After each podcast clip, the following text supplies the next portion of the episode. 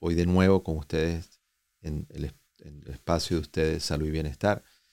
Y hoy tenemos otro invitado de lujo que ya estuvo en otro episodio y queríamos desarrollar porque es un tema que está absolutamente conectado.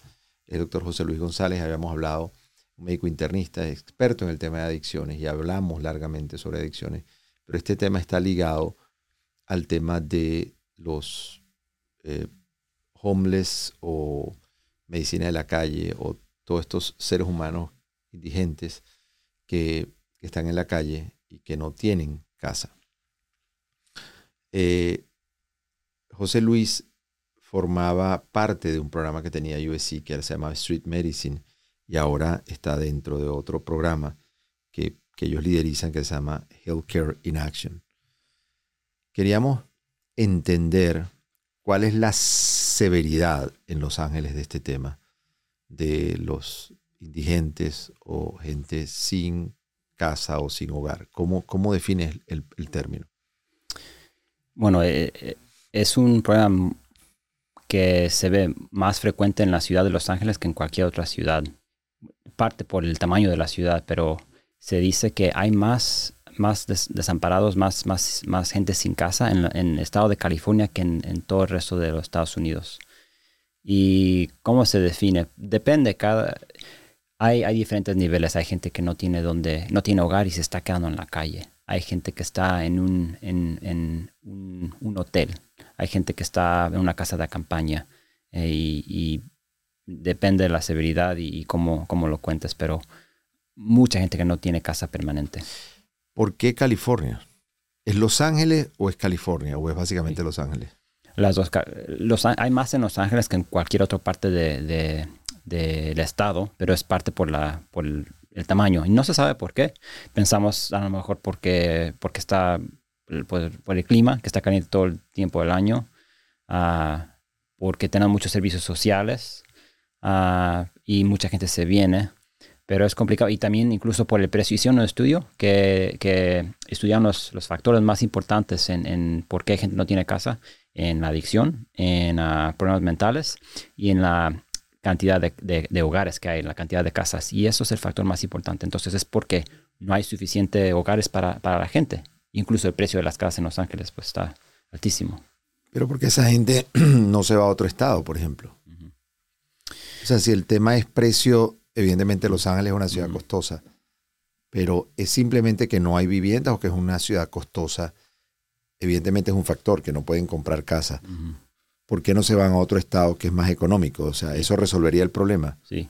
Y sí hay mucha gente que lo hace, pero es, complicado. Hay gente que pues a lo mejor tiene familia aquí ah, y muchas veces tienen otros problemas. No es nomás el precio de la casa, que no tienen trabajo, sino que que tienen problemas de sustancias, de, adicciones, problemas mentales. Y sí, nosotros nos, iríamos a otro lugar antes de quedarnos sin hogar, pero no es posible para toda la gente. Pero es que llama la atención, ¿por qué es tan severo y por qué, o sea, entiendo el tema de costos y eso pasaría, pues yo entiendo que una persona sin problemas mentales se queda sin dinero, se queda sin trabajo, se va a casa a otra familia o se va a otro estado o se regresa a su país es decir, de acuerdo a esas posibilidades, no necesariamente se va a la calle. creo que por eso es que el tema es más complejo y hay otros ingredientes. Entonces, ¿cómo? Y te lo digo porque me llamó la atención, te lo comentaba, que uno de los temas que a mí me ha apasionado siempre es el tema de cáncer de pene. Y el cáncer de pene es más frecuente en la población latina en Estados Unidos. Y una de las cosas que hice cuando llegué a USC es que me me puse de voluntario a ir con la gente de Street Medicine a la calle, a los shelters, a darles conferencias y a llevarles jabones y temas de higiene a los indigentes. Porque yo dije, nada, el cáncer de pene va a ser más frecuente. Y dije yo, además puedo hablarles en español y puedo convencerlos de lo importante del tema higiénico, del tema de retraer el prepucio, del tema de ir a la consulta. Una de las cosas que me sorprendió es que había muy pocos latinos lejos de lo que yo pensaba. Entonces, también quería oír tu experiencia de eso. ¿Dónde están los latinos cuando se quedan sin trabajo? Porque no necesariamente van a la calle. O buscan otra alternativa de trabajo y no necesariamente están... están me, sorprendió muchísimo. De verdad que los que hablaban español eran muy, muy pocos. De hecho, tuve que dar la conferencia en inglés porque yo pensaba que la iba a dar en español y que la iban a entender.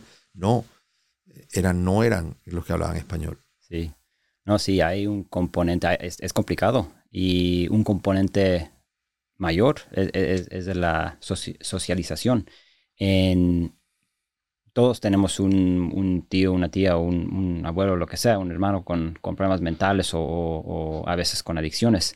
Pero en, países latinoamericanos se suele que viven con la familia, que la familia los, los, cuida. Aquí en los Estados Unidos es más importante el individualismo y creo que eh, es mi, mi, opinión, no es, no es, no es, ah, no sabemos por cierto, ¿verdad? pero es parte de la razón por lo que uno no pide ayuda y no tiene con quién irse cuando se desarrolla una adicción o un problema mental. No tiene recursos, no tiene familia. Por eso, porque yo te digo, por ejemplo, en, Venezuela o en México, hay gente que puede no tener recursos o ser muy humilde, pero se unen, se van a casa de una familia o tienen alguna casita muy humilde, pero no necesariamente se van a la calle a dormir en una carpa. Entonces hay un tema de sociedad, hay un tema de que la gente a veces se queja y dice, bueno, es que esto está muy pendiente de que los animales, el cuidado de los animales, y, ve gente en la calle que son seres humanos y ni siquiera les prestan atención. Entonces es un tema que además es contradictorio, porque tú ves en California aquí esa pasión por los animales y tú dices, bueno, hay una pasión, pero por otro lado hay un tema de individualismo. La gente no se siente a dónde puede ir y a veces te pasa que un paciente dice, pero es que no tengo cómo ir. Le digo, bueno, pero ¿cómo no tiene cómo ir? Dígale a sus hijos, no, es que mis hijos están trabajando. Bueno, perdón. O sea, puede estar trabajando, pero usted tiene un tema serio y tiene a alguien que traerle al médico. Entonces, es increíble como a veces ese tema individual eh, aquí en Estados Unidos ha penetrado profundamente, pero, pero ha penetrado en todo Estados Unidos, no solamente California. Entonces, definitivamente, ¿qué le recomendarías o qué harías tú como alcalde? Porque todos los alcaldes prometen en Los Ángeles acabar con el tema de homeless, de la gente indigente. ¿Cómo, ¿Cómo enfrentarías todo el problema? Sí pues no va a haber nomás una cosa que podamos hacer. Vamos a tener que hacer mucho. Tenemos que construir más casas para que gente tenga donde quedarse. Pero casas normales o, shelters, ¿qué llamas tú construir más casas? Pues o casas de bajo costo que la gente tenga acceso a comprar más casas. Pues casas de bajo costo. A, largo plazo queremos la gente, que, la gente tenga su propia casa, pero a veces sí tenemos, tenemos que construir shelters para que no estén en la calle. Si está gente en la calle, pues si están en un shelter es un poco mejor. Y luego de un shelter, si están en un, hotel es mejor. Si están en su... Pero la gente los mete en un shelter y se van a la calle. ¿Ha sido un shelter antes? Porque no está... He escuchado que la gente dice que es peor que la cárcel. Estás, está lleno de gente que tiene problemas mentales, que tiene problemas de adicciones, no tienes tu, privacidad gente te, roba tus cosas y por eso a la gente. por eso a la gente no les gusta estos estos ¿cómo, es el término en español? Estos, estas casas de... Eh, fui a dar las charlas ahí y te llama la atención que la gente entra, come y se va otra vez para la calle. Eh, a pesar de que... Y el, y el Estado les da un, subsidio. Pero bueno, no sigamos con tu plan de gobierno. Cuéntanos entonces, bueno, ya, primer plan, construir, buscaría la forma de que haya más viviendas para que la gente en forma general tenga más donde ir. Ajá. Sí. Y la otra cosa tenemos que que poder dar tratamiento para toda la gente que tiene adicciones. Entonces, tenemos que abrir hospitales que, para gente que tiene problemas psiquiátricos, donde gente se pueda quedar. Porque si ignoramos el problema psiquiátrico, entonces vamos a acabar donde estamos ahorita. Incluso tenemos que tener recursos para dar tratamiento a las, a las adicciones. Ahorita no, eh, no hay suficiente dinero para dar cuidado primario a los pacientes y en eso nos estamos enfocando nosotros, nuestro grupo, en, cuidados primarios a, los pacientes. Ah, tiene que ser una combinación de las, de las tres cosas. ¿Qué tanto de esta población indigente tiene problemas psiquiátricos? Una pregunta muy buena, porque a veces, y pacientes me dicen lo mismo, me dicen, si tú estuvieras donde yo estoy, también se también tuvieras un problema psiquiátrico. Y si es cierto, como alguien viendo una calle no se va a deprimir. Entonces está difícil ah, distinguir que si, si está en la calle causa la depresión o si la depresión causa estar en la calle. Y, la, verdad es que las dos cosas son ciertas, pero es muy común. Eh, yo diría que más del 50% de la gente tiene un, diagnóstico psiquiátrico, un trastorno como, ansiedad, depresión, bipolar, esquizofrenia, es muy común. Claro, pero la depresión, bueno, no, soy psiquiatra y no es que estoy menospreciando la depresión, porque la depresión puede llevar al suicidio y puede ser muy severa. Pero una vez ve gente en la calle que de verdad tiene aspectos de, de, esquizofrenia o de, otro, o otros temas psiquiátricos severos. Aquí no hay hospitales psiquiátricos donde se puedan aislar o se les pueda dar apoyo a estas personas. No hay psiquiatría. Bueno, sí, sí, hay hospitales que se dedican a eso, pero no hay lo suficiente. Y la otra cosa es el, el, ah, las leyes de los Estados Unidos son muy diferentes al resto de, de Latinoamérica. No, no es decir que uno está mejor que el, que el, otro, pero aquí en los Estados Unidos no se puede internar a alguien sin, ah, contra su voluntad. Aunque alguien eh, tenga, obviamente, tenga síntomas de esquizofrenia, no puedo yo agarrarlo y meterlo a la, o a adicción, no puedo meterlo a un, a un hospital o, a, o, a, un, a, un, programa sin que ellos, ellos mismos quieran. Y está difícil porque ellos, si tienen... Pues claro, ¿cómo va a autorizar a veces si no está consciente incluso de la gravedad de lo que tiene, no? Claro, exactamente. O no tiene alguien cercano que pueda autorizar, porque esa es otra cosa. Busquen quién es el representante legal que lo va a autorizar. Entonces, definitivamente es un tema complejo.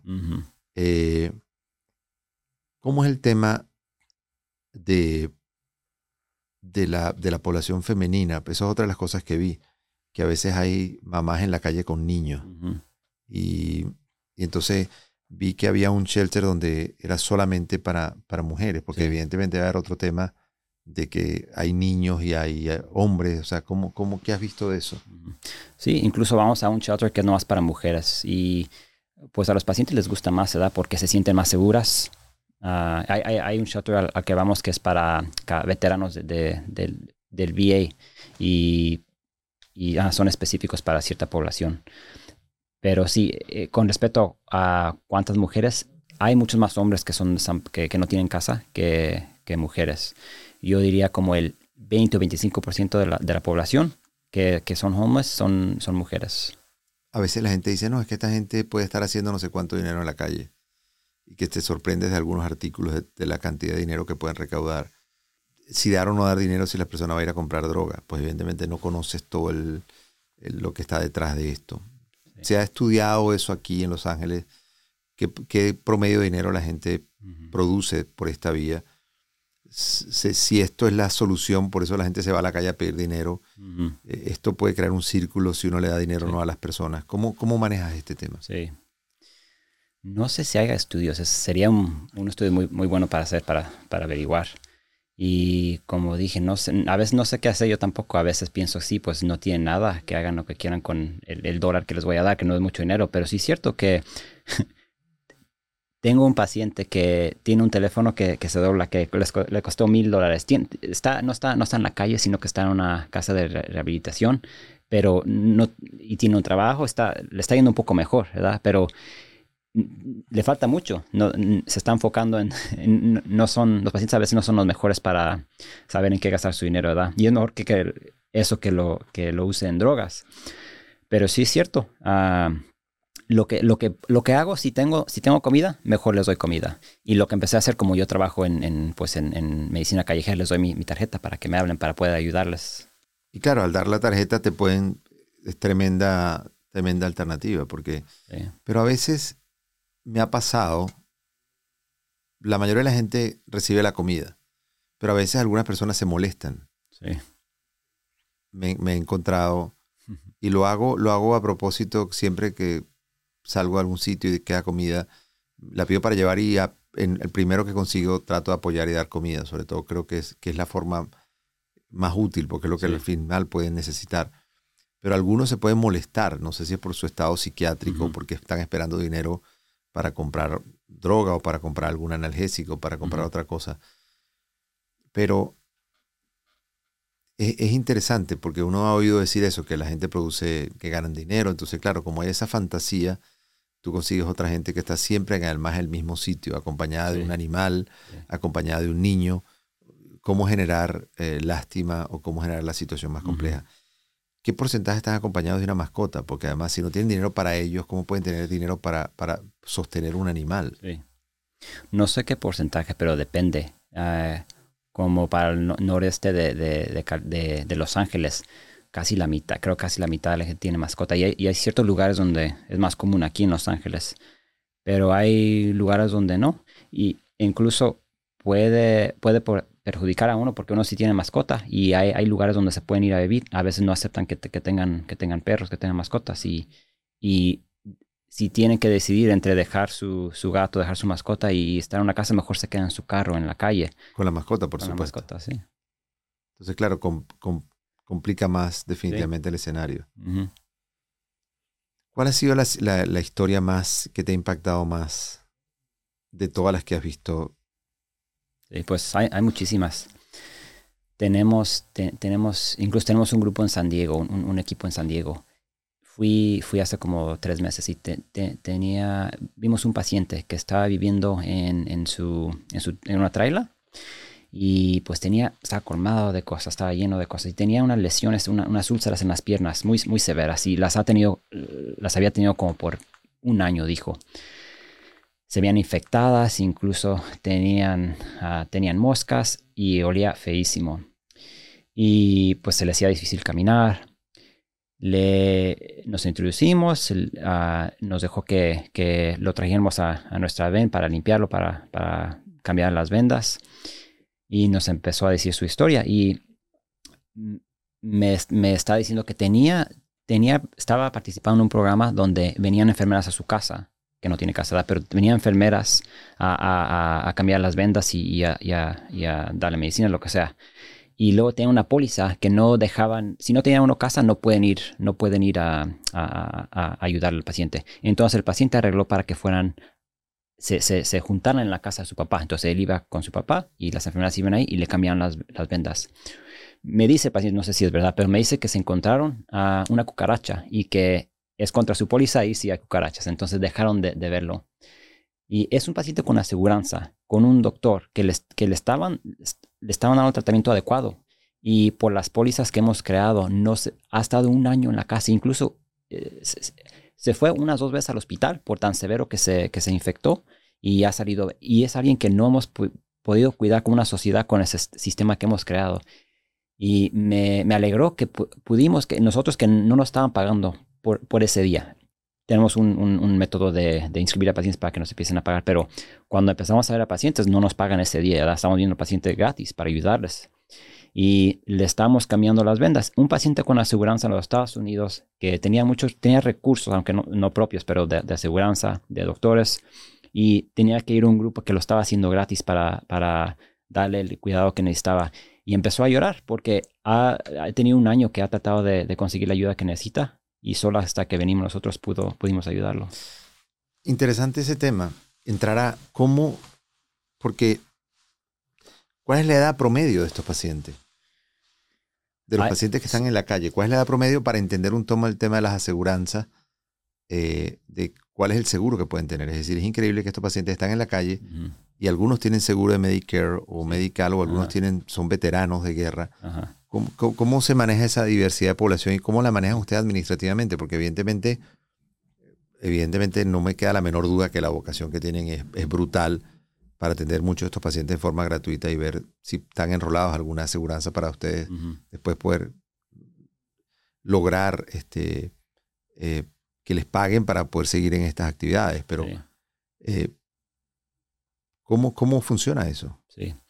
Pues hay de todas edades. Nos- Nosotros vemos a adultos nomás, como somos los dos doctores que estamos, somos internistas, entonces de 16 para arriba, pero vamos a tener otros dos doctores que son doctores familiares para atender también a, a niños, sí, sí, sí, y que, que sí lo hay. Ah, con respecto a la aseguranza, pues en California estamos muy afortunados porque toda casi toda la gente que, que está en la calle pues califica por no tener recursos, por no tener dinero, por el Medical, que es el, el- el, ah, es el, el- la aseguranza del Estado que el Estado le- les ofrece. Entonces, aunque no lo tengan el primer día que, vemos al paciente, que la mayoría sí tienen aseguranza porque van al hospital y los, los, inscriben ahí. Entonces les ayudamos y les ayudamos a inscribirlos para que, para que puedan tener aseguranza. Pero a veces hay, un paciente que también vi en San Diego que lo vimos después de salir de la cárcel. Tenía como un- una semana después de salir de la cárcel. Y, estaba, y quería, estaba interesado en que le, lo siguiéramos cuidando. Y estábamos buscando su aseguranza y no tenía aseguranza. Le preguntamos por qué no tiene aseguranza. O acabo de salir de la cárcel. Y pues eh, me hizo enojar cómo, cómo al salir de la cárcel no hay el sistema no está, no está hecho para inscribir a la gente. La aseguranza, ¿cómo vas a dejar a la gente que se vaya a la calle sin aseguranza, sin nada, no tiene trabajo, después de estar en la calle por años, digo, en la cárcel por años? ¿Qué, van a hacer? Interesante, ¿no? Evidentemente tener previsto eso de que va a salir a la calle y que debe tener alguna aseguranza, porque no va a tener trabajo además, hasta que logre insertarse y conseguir trabajo y luego van a ir al hospital y les va a costar, nos va a costar, por no tener cuidado primario, van a caer en la sala de emergencia y nos está costando a la sociedad, a nosotros, más todavía para, para ese cuidado, para, por la diabetes que se complica, por, por lo que sea, que tienen que ir a la sala de emergencia, de emergencia en vez de poder atender a un, a un médico de cabecera. Por no tomar la previsión de que esa persona pueda tener acceso para tener medicina preventiva. Increíble lo complejo, lo complejo del tema, pero definitivamente hay que hacer algo para que, porque tú ves la gente en tiendas de campaña, eh, evidentemente el clima afortunadamente no es tan, no es tan severo, pero igualmente no es que estás en el trópico. Y pega frío. Y, cuando llueve, llueve. Es decir, cuando llueve, el, cielo se está cayendo y tú ves la gente en, tiendas de campaña en la calle pasando trabajo. Sí. ¿Qué, ¿Cómo manejas el tema nutricional de estos pacientes? ¿Hay algún plan para apoyarlos? Sí, ah, mucha gente va a, shelters donde les dan de comer, pero por calificar por el Medical también califican para que les den lo que, lo que eran estampillas antes, se llama CalFresh, ese programa donde pueden calificar para que tengan una tarjeta que pueden ir a comprar comida.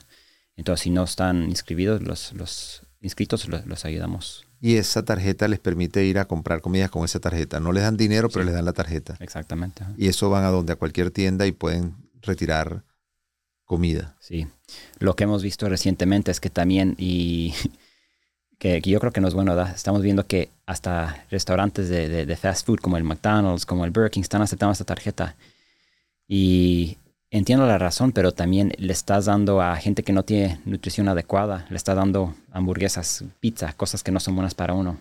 Y entonces, claro, ellos pueden eso ir a cualquier, no necesariamente a un mercado a comprar vegetales y, pero claro, evidentemente tampoco tienen donde cocinar. Es cierto, sí. Entonces, evidentemente van a ir a comprar lo que ya esté preparado. Entonces, lamentablemente es un ciclo complejo porque no van a ir a buscar la mejor nutrición, van simplemente a comprar lo que ya está listo y generalmente es fast food, o sea, es comida rápida, que no es además la comida con el... Qué compleja la, la, situación definitivamente. Evidentemente dinero para apoyarlos, afortunadamente tienen aseguranza. En California. ¿Cómo manejar el tema de crear una cultura que en vez de adoptar un perro, también puedas adoptar o tomar, cuidar a tu familia, ¿no? Es, el cambio de la cultura está difícil porque no se hace de noche a día Ah, es, es, parte de, de, los Estados Unidos, el individualismo, que gente se sale por su por, por uno mismo y, es más importante tener una carrera exitosa que tener una familia. Y no es, no es que, no es decir que una forma de ser o una sociedad es más es correcta y otra no, pero es, es parte de cómo es la sociedad en los Estados Unidos, que es tan importante, pero también tiene sus, sus consecuencias. Sí, bueno, los ancianos van a un ancianato, los pacientes van a un, a un sitio donde los cuidan y, lo, y no necesariamente en su casa. Evidentemente la gente busca la forma y también todos estos mecanismos tienen beneficios económicos de tratar de prestar sus servicios, pero no son igual que el paciente estar en su casa. Pero por otro lado, a la familia no hay un plan que la pueda apoyar para que ellos puedan tomar y tener cuidado de su familia, porque si el paciente deja de trabajar, ¿cómo va a tener dinero? Yo muchas veces pago, hago constancias para que la hija o un familiar pueda estar fuera del trabajo porque está cuidando a un papá. Entonces, es un sistema complejo porque también la familia tiene que ir a trabajar para poder también sustentarse, ¿no? Y sí, cierto, sí, sí, sí, sí hay esa solución y sí existe, nomás que tenemos que amplificar el dinero que tenemos en ese programa. Sí hay un programa donde si alguien está enfermo por, por cáncer o por, por ansiedad, por lo que sea, le puede, el gobierno le puede pagar a uno para que se quede en la casa a cuidar a, sus, a, su familiar. Y, es, y le ayuda eso al gobierno, ¿da? Porque en vez de, eh, porque cuando uno se va, si uno no tiene recursos y se va a una casa de convalecencia, pues el gobierno está pagando, nosotros estamos pagando. Entonces le conviene mejor que alguien se quede en la casa a cuidar, aunque le estemos pagando a esa, persona para cuidar a su familiar. Lo que es que hacerlo probablemente con mayor impacto mayor, mayor aporte para que realmente sea más efectivo y se queden en su casa y tengan el apoyo en su casa, que al final les va a salir más barato que tener que pagar un shelter o tener toda la gente en la calle. ¿Esto ha bajado o sigue subiendo el problema de los homeless? Sí. En el último cuento que hicieron este año, subió, sigue subiendo. Ah, aunque, aunque sepamos que es un problema tan importante, no, hemos, no, hemos, no hemos descubierto cómo, pues, qué hacer para resolver el problema y sigue subiendo. ¿Cuál, cuál ha sido la medida más efectiva que, ya, que hayan podido cuantificar? O sea, ¿hay algún estudio que digan esto que hicimos fue efectivo o no fue efectivo? La verdad no hay muchos estudios y es difícil por pues, la población, número uno, para estudiar la población. Ah, pero nomás, el, estudio que conozco, nomás el que sigo pensando, es el que, que les dije hace rato, que el factor más importante es el, número de casas que haya. Pero, pero sí es cierto que tenemos que, que, que, eso no es, no es todo. Con, si tenemos suficientes casas, tenemos que tratar la adicción, tenemos que tratar los problemas psiquiátricos que, que tenga la gente. Claro, porque es casas, es fuentes de trabajo, es subsidio al que pierde el trabajo, pero todos estos problemas se han hecho y a veces tú ves que están los subsidios, pero por supuesto ah, es un problema que, que falta eh, entrarle, es decir, yo no, Sí, de diferentes lugares. Tenemos que atacar el problema de diferentes lugares con diferentes lentes. Me acuerdo de otra, de otra historia de un paciente que vi Incluso tenemos un contrato con ciertos hospitales y en, el hospital Cedar Sinai vamos y vemos pacientes que no tienen casa, que están ahí internados, que se van a ir a la calle y les podemos abordar los cuidados en la calle después de conocerlos en la... Eh, les, podemos brindar los, los nuestros servicios en la calle después de verlos en el hospital. Pero vi un paciente que me contó su historia de que trabajaba en Alaska en un, en un, en un barco de, de, ah, pues pescaba. Y bueno, entró al hospital por, por, haber, por alcohólico, por, por, alcoholismo. Y le pregunté cuánto tiempo tenía tomando, me dio como 20 años, y le pregunté que por qué, por, me sorprende la, el número de gente que le pregunto por qué, y me, me, me cuentan la historia, le pregunté por qué piensas que empezado a tomar. Y me dijo que trabajaba en Alaska, que hace 20 años, que una vez que vio que un señor se cayó, un compañero, se y, se echó un clavado y fue a rescatarlo. Y me, me contó la historia de, de pues cómo de ah, traumático fue la experiencia. Se acuerda de estar abajo del barco pensando que se iba a morir, no sabía si iba a poder rescatar y al fin de cuentas lo rescató y sobrevivió. Pero desde ese momento se quedó con, con lo que se llama PTSD, uh, con, con, con ansiedad. Y, y con, con, con, el estrés de... Y es, esa condición se, se caracteriza de, de, uno tiene mucha ansiedad, cosas que tiene, tiene pesadillas, no pueden concentrarse. Y para él, él se autorrecetaba el alcohol porque era un sedante para no tener tanta ansiedad. Y ya, después, y no sé si pasó así exactamente, ¿verdad? yo creo que tenía predisposición, quién sabe, ¿verdad? pero me, me, quedé muy interesado que después de, de, de, esa experiencia ha quedado pues sin, sin hogar, en la calle, con alcoholismo. Y por algo que le puede pasar a cualquier persona. Y eh, también me sorprendió que nunca le habían dado, o él me dice que nunca le habían dado medicina para, para, para abordar su, su, ansiedad. Entonces le empezamos, le, le receté una medicina para alcoholismo y le receté una medicina para la ansiedad. Y ojalá que pueda empezar a, obtener trabajo y a, sentirse mejor.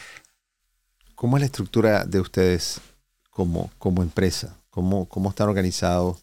Porque uno, se, uno oye medicina de la calle, street medicine, y uno se imagina, bueno, ¿cómo, cómo montan un consultorio? ¿Cómo van a ver a alguien en la calle que no saben si vuelve a estar en ese sitio?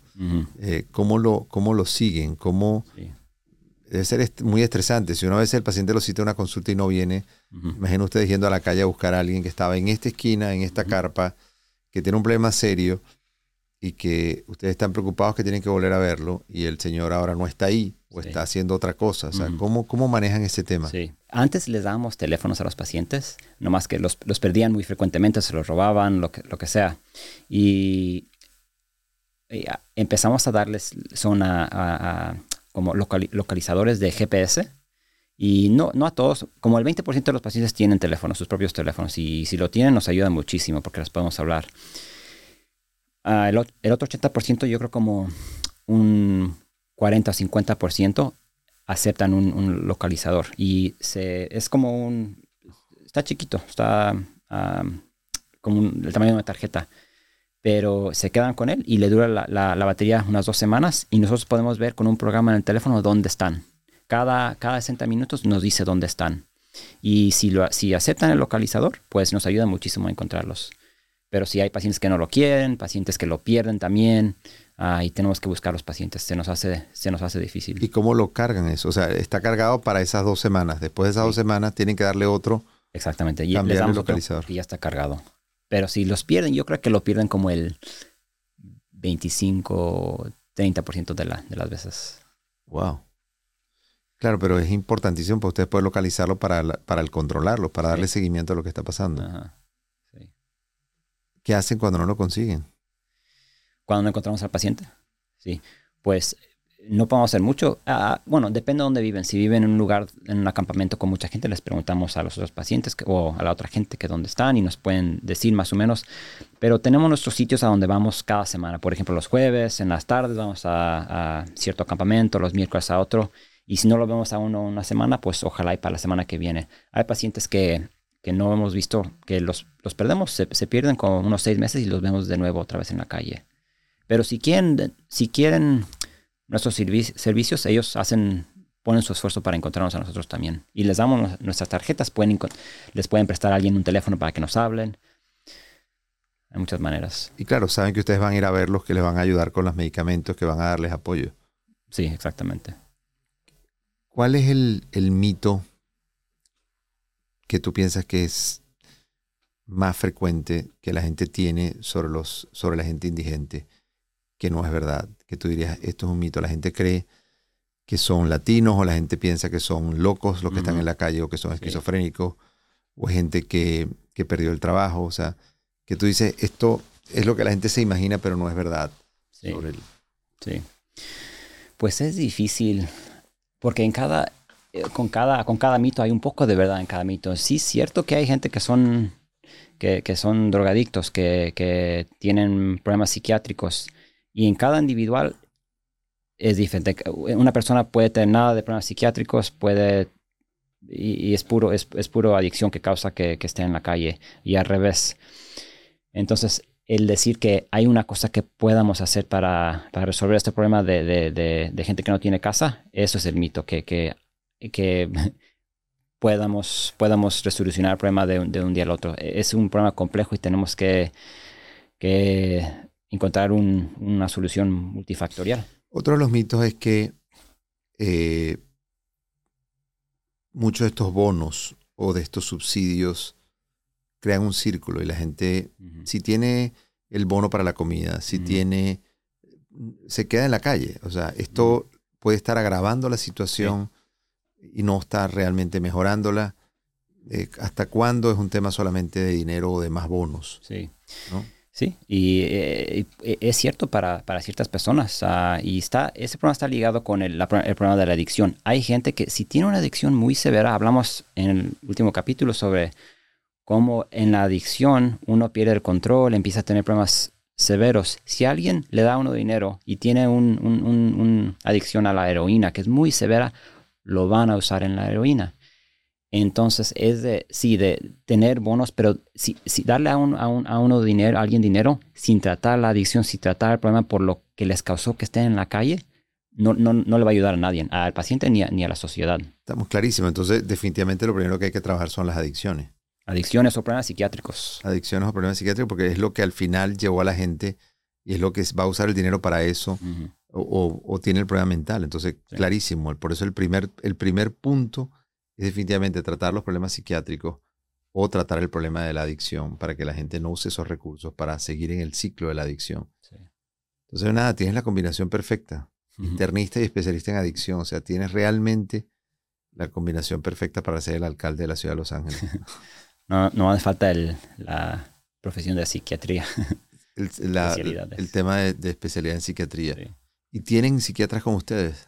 Tenemos un psiquiatra que con el, con el quien consultamos. Eh, no, no, va con nosotros a la calle, pero si, si no tenemos, tenemos como rondas. Cada, cada, cada equipo tiene su propio psiquiatra y por una hora cada semana les presentamos pacientes, nos, nos dan consejos sobre qué medicina darles, cómo hablar con los pacientes, qué tratamientos hay y nos han, nos han ayudado sumamente, muchísimo. Sin ellos no podíamos seguir tratando a los pacientes tan, viendo los servicios tan buenos. Sería interesantísimo tener un psiquiatra que también vaya, o no sé si las escuelas de psiquiatría o las, o las, las residencias donde forman los psiquiatrías, si podrían mandarle médicos residentes que vayan con ustedes a la calle, ¿no? Sí, tenemos un, una terapeuta que de, de, ah, una psicóloga que viene con nosotros.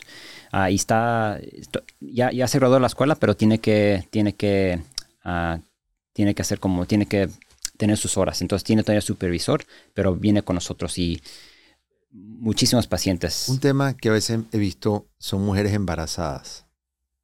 ¿Cómo, ¿Cómo, manejan ese tema? ¿Cómo el tema de la alimentación, el tema que a veces están embarazadas y no saben, por supuesto, cómo se embarazaron? O es pacientes psiquiátricas que están corriendo y generan dentro de su mismo estado, pues, estados de hipersexualidad y hay temas de abuso. ¿Cómo, cómo, cómo? Sí, es muy difícil. Hemos tenido como tres o cuatro pacientes que, que, que, están embarazadas y al fin de cuentas no podemos darles el cuidado que, necesitan. Y eh, en esos casos, como, como si tenemos que referir a alguien a un, a un cardiólogo, tenemos que hacer la referencia. Y eso es lo difícil porque para que ellos vayan a un lugar eso es lo difícil. No están, no, están, no, no, están yendo con un doctor de cabecera que nos va a hacer pensar que van a ir con un obstetra ginecólogo. Entonces, les, los apoyamos lo mejor que podamos para darles, tenemos una aplicación de Uber que les damos, les damos rides a los pacientes para que vayan.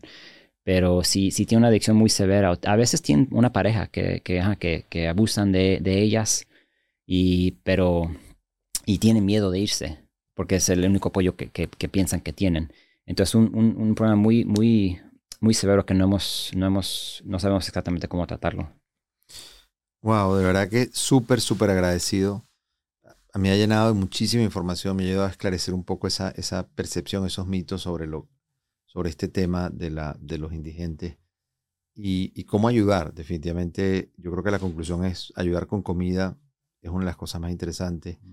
Y lo otro, definitivamente, apoyar en el tema de, de que tengan acceso a los sistemas de salud para el tema de la, definitivamente, el tema central está en las adicciones y en los problemas psiquiátricos. Eso creo que puede ayudar eh, tremendamente, aparte, por supuesto, acceso a trabajo y acceso a, que tengan viviendas, pero si están en la adicción, es un ciclo. No van a salir y van a buscar trabajo y el dinero lo van a usar para seguir comprando drogas. Por favor, compartan este material. Estoy seguro que va a ser de gran utilidad se me cuidan y de verdad, este José Luis, gracias, gracias por, por todo este tiempo, por lo que haces, por lo que haces, porque de verdad que esa es realmente la medicina de verdad, enfocado a esto y cómo realmente colaborar en ayudarnos a resolver el problema de, la, de las personas que más lo necesitan. Así que de verdad, gracias. Gracias a ti ah, por invitarme. No. Fue un placer. Qué bueno. Bueno, por favor se me cuidan y hasta el próximo como decía mi papá, de lo bueno poco. Así que lamentablemente hemos llegado al final, pero estoy seguro que lo van a disfrutar y lo van a compartir. Salud y Bienestar es producido en los estudios de Uno Productions en Glendale, California. Producido por René Sotelo. Dirección Alberto Arbelo. Coordinadora de producción Patricia Gasperi. Producción ejecutiva Luis Medina. Productor asociado Aleira Tomás. Postproducido por Christian Walter. Edición Carlos Knight.